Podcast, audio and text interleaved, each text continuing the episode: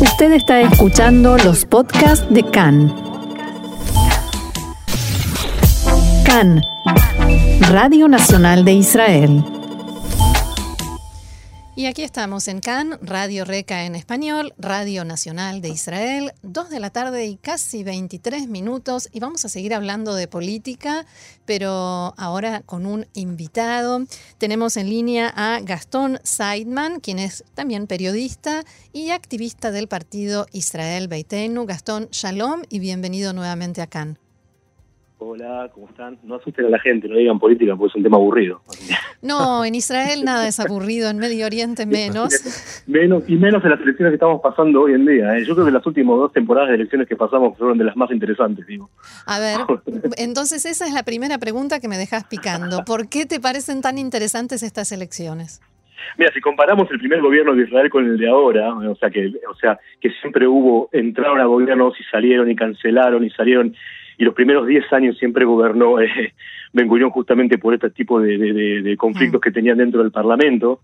Eh, hoy estamos en la misma situación también, en un gobierno que no cambia en los últimos años, pero en las últimas elecciones también fue una, yo creo que hubo una posición más fuerte frente al líder nacional que es Vivi Netanyahu. Yo creo que acá la imagen de Vivi, por, eh, eh, yo no sabría calificarte exactamente, decirte el por qué, digamos, pero la imagen de él en muchas actitudes se afectó, afectó a la sociedad y hubo una persona fuerte que lo, le supo hacer de frente para que él no logre hacer otro gobierno y ese fue Lieberman, el partido que yo represento. Ahora, la manera en que se llevó todo y cómo fue todo el juego a mí me pareció bastante interesante. Eh, Shalom Gastón, te saluda Ofer Lasevitsky, ¿cómo estás? Eh, Hola Ofer, ¿cómo estás? Muy bien, la política aquí eh, siempre es eh, interesante, imprevista y, vamos, ahora toca hablar de ello, que estamos a la vuelta de, las próximas elecciones. mi, pregunta y, la que tal vez se hacen muchos electores es si estos debates y crisis que hay dentro de la derecha, de Lieberman que ahora está en el gobierno y que luego sale pero luego vuelve a negociar, la pregunta es, ¿no es esto tal vez todo un, número que montan los líderes de los partidos a espaldas de los electores? Eh, no, no creo en este caso, porque Lieberman tuvo la posibilidad de entrar al gobierno la vez pasada y por eh, no querer aceptar lo que él proponía, él decidió alejarse. Yo creo que Lieberman acá, como dije también en la entrevista anterior, eh, la única diferencia que, que, hay en estas elecciones, que la voy a remarcar en un rato, es que lo que yo vi, lo que por parte de mi partido, es que él tomó una responsabilidad. O sea, él no se no utiliza los electores a los eh, a la gente que, que vota para para ganar para ganar sus puestos y para tener fuerza en el gobierno nada más. O sea, en las últimas elecciones, eh, incluso antes de las elecciones, cuando él renuncia al gobierno, yo creo que fue un acto en el cual él podía haber seguido estado con su puesto de ministro y por no eh, llevar a cabo los objetivos que él quiso junto con el gabinete de seguridad, él tomó responsabilidad y, eh, y renuncia. Y lo mismo pasa cuando gana las elecciones.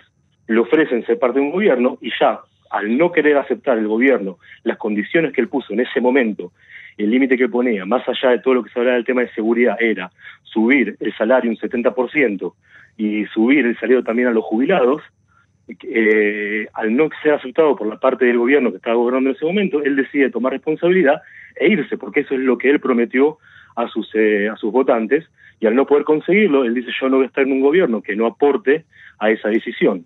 Entonces yo no lo veo por parte de, nuestro lado que sea un juego, digamos, eh, frente a los, a los votantes. Y la derecha, y esto de la unión de la derecha que se está haciendo y todos los negocios que están haciendo, y Vivi que ahora acaba de poner eh, a, a Feiglin como ministro para dar para que le dé más fuerza a él, y incluso el de Seúl, el partido de Feiglin vota a favor de que él se pase.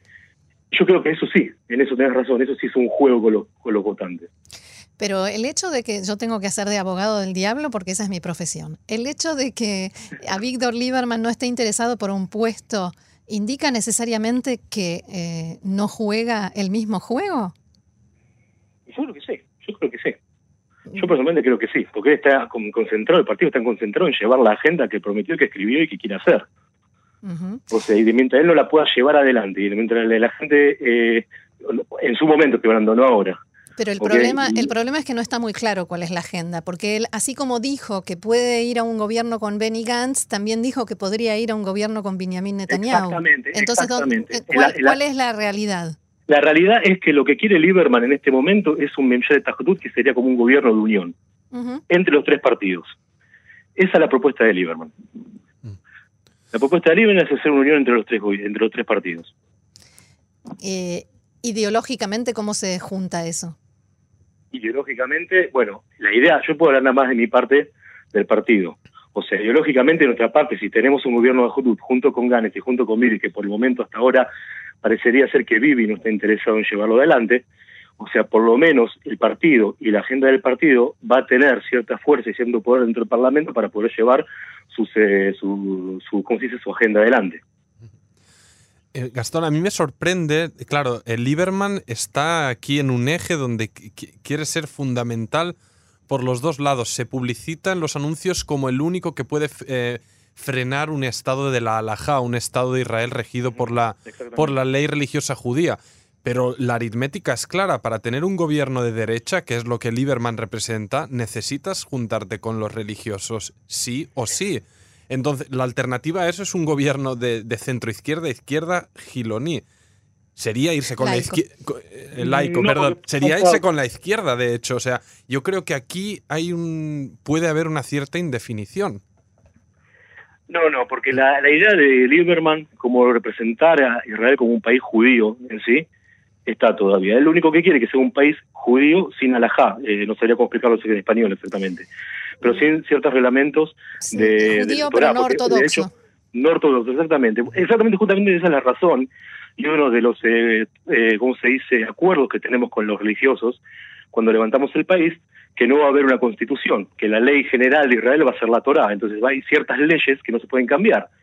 Y eso Lieberman lo que quiere cambiar. Y en cierta forma, aunque no lo hizo en forma grande, eh, sí lo hizo. O sea, en todo lo que es eh, más allá de, se puede hablar de, forma general de lo de su política frente al conflicto israel-palestino es una cosa ahora a nivel social Lieberman quiere hacer otro cambio y en algunas partes del país logró hacerlo y justamente te voy a decirlo como dijo acá Offer o sea justamente lo hizo con con un partido de izquierda eh, con Herzog de llevar una ley que permita colectivos los fines de semana esa ley se quedó estancada por todo lo que pasó después. ¿ok? Y quien la lideraba en ese momento era Herzog, y dentro de nuestro partido, quien estaba de los diputados a favor era Odette Forer. Ahora, repito, no se hizo a grande escala, pero hay ciudades en el norte, ¿ok? Eh, que tiene zonas que todavía tiene, hay, se pudo colocar transporte público los sábados. Y eso es el trabajo de los, eh, ¿cómo se dice?, de los eh, municipalistas que pertenecen al partido de Israel Beiteno. O sea, hizo cambios a muy eh, una escala muy chica, porque por supuesto vivimos en un país democrático, y todo lo, toda decisión que un político toma o quiere llevar adelante tiene que compartirla con los demás y tiene que recibir un voto mayor. Y en este caso, las propuestas que tuvo Lima, tanto en nivel de seguridad como la famosa promesa que dijo en 48 horas termina con el jamás, sí. Eh, no, no fue tan así, porque Lieberman presentó al gabinete de seguridad proyectos para empezar un operativo. Dijo que iba a matar a Anie en 48 horas. Es lo mismo, y terminar con el jamás. No, que está vivito y coleando. No, no. Que está vivito y coleando. Bueno, pero las ofertas que él llevó, incluso para el tema de Anía, ¿ok? O el tema de las 48 horas. Como él dijo, más allá de Anía, dijo, en 48 horas, dijo, termino con el jamás. Después, el tema de pasar plata al jamás, que él también se opuso, y el gabinete de seguridad se opone, y Vivi eh, apoya el gabinete de seguridad, él, en un país democrático donde la mayoría votó en contra de sus decisiones, o sea, no puede eh, concretar sus objetivos. Entonces, ahí es cuando él decide renunciar y dice, yo no voy a ser parte de un gobierno que pasa plata o que no acepta como ministro de Seguridad mis propuestas. Ahora, volviendo al tema de lo que me preguntaba Kaufer, eh, sobre el tema de, la derecha o izquierda, hay dos tipos. Zimmerman es una persona, como dije también en su momento a Sal, en, la entrevista anterior, que él me pregunta, Bibi va a ser, eh, Lieberman va a ser un gobierno Ahdud con, con, eh, con Likud y yo le dije, Lieberman va a ser un gobierno Ahdud o, se va a unir, de unión, perdón, perdón, perdón, perdón. No, no, claro, olvidé que pensé que estamos en un café hablando. No, claro, no todos los oyentes lo entienden si no lo traducimos. claro, él no iba a ser un gobierno de un con Bibi, siempre y cuando, o sea, yo le digo a, a mira, él se va a unir a Bibi si Bibi va a llevar a cabo los objetivos de Lieberman. Y él Israel me dice, no, pero eh, Lieberman ya dijo que se volverá a vivir. Y es verdad, Vivi si va a tener que elegir un lado, va a elegir, perdón, perdón, Lieberman si va a elegir un lado, va a elegir el lado de Vivi. ¿Ok? Pero yo le dije muy bien que él va a elegir, al fin y al cabo, de las elecciones, él va a elegir con quién unirse o hacer un gobierno si esta vez van a aceptar las propuestas de él. Y así hizo y así cumplió. No aceptaron, entonces decidió no unirse. Yo, yo lo, lo, que veo, según por lo que alegabas antes, fue capaz a nivel local en el norte de aliarse con partidos del espectro del centro izquierda en asuntos de religión y Estado. Entonces entiendo que a nivel estatal los aliados naturales para combatir este estado de la alhaja estarían en el Frente Democrático, en Meretz o, en Abodá. Entonces no entiendo esta constante eh, como avergonzarse de la etiqueta o de rehuir de la izquierda, ¿no? De, de, los constantes ataques. Y en el fondo, Lieberman en estas cuestiones estará más cerca de, de ellos. O sea, son sus... de que, Sí, pero a nivel de seguridad y a nivel del conflicto, se sabe muy bien que Lieberman tiene una postura de derecha. Y yo creo que eso es una agenda importante también que tiene que llevar adelante y creo que eso se va a lograr hacer nada más con los partidos de derecha y, y él lo sabe también. Eh, Gastón, no sé si como activista del partido, yo, yo, he visto en los últimos tiempos, paseando por Tel Aviv, bastante, eh, eh, bastante actividad de, de, Israel Beitenu, gente en las calles, en Rothschild, demás. Es algo que no vi en el pasado. No sé si hay un cambio de chip. Están intentando venir a, ¿no? al, estandarte del, del Israel secular, al corazón de Tel Aviv, a captar votos de derecha. ¿Hay un cambio ahí en la estrategia? ¿Están viniendo a la burbuja? Eh, por supuesto que siempre en todas las elecciones los partidos cambian sus estrategias y piensan cómo llegar a más gente posible. Y en este caso, volviendo al tema de la agenda laica, o sea, se decidió que tenemos que de alguna manera llegar mucho más a la gente y por eso se están haciendo estas actividades. Para que la gente no piense, porque hay mucha opinión sobre Lieberman negativa por lo que pasó, por lo que comenté antes, de su renuncia y fue tratado como traidor, y la gente no sabe las cosas básicas, lo que pasó detrás de eso. Y esta vez la gente del partido sale a la calle justamente para hablar cara a cara con los mismos ciudadanos, que los ciudadanos le digan en la cara a, los activistas o los que están más incluso activos que yo en el partido, cuáles son los problemas, qué es lo que le molestó de Lieberman, y por lo menos tener una forma de responder a tiempo. Gastón, una, última, una última pregunta antes de que se nos termine el tiempo y tiene que ver con las causas en las que se investigó al primer ministro Netanyahu y que están pendientes eh, después de una audiencia para saber si habrá juicio o no. ¿Cuál es tu, opinión y cuál es la opinión de Israel Beitenu? ¿En qué momento Netanyahu debería, si es que ustedes piensan que debería, dar un paso al costado y ocuparse de los juicios?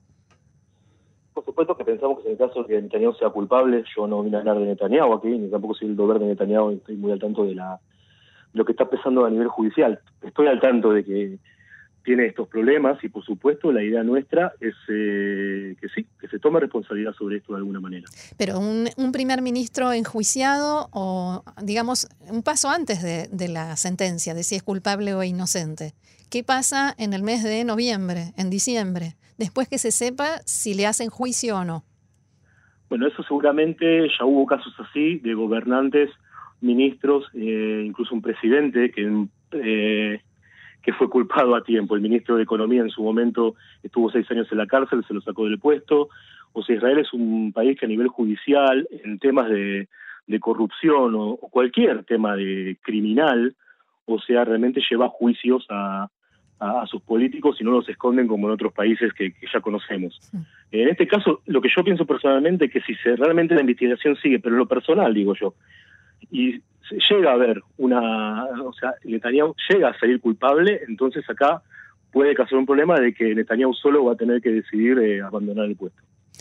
Muy bien, Gastón Seidman, activista del partido Israel Betenu, muchísimas gracias por este diálogo con nosotros aquí en CAN, Radio Nacional de Israel, y shalom, hasta la próxima. Bueno, Ofer, eh, Rosana, muchas gracias. Shalom, Gastón, gracias.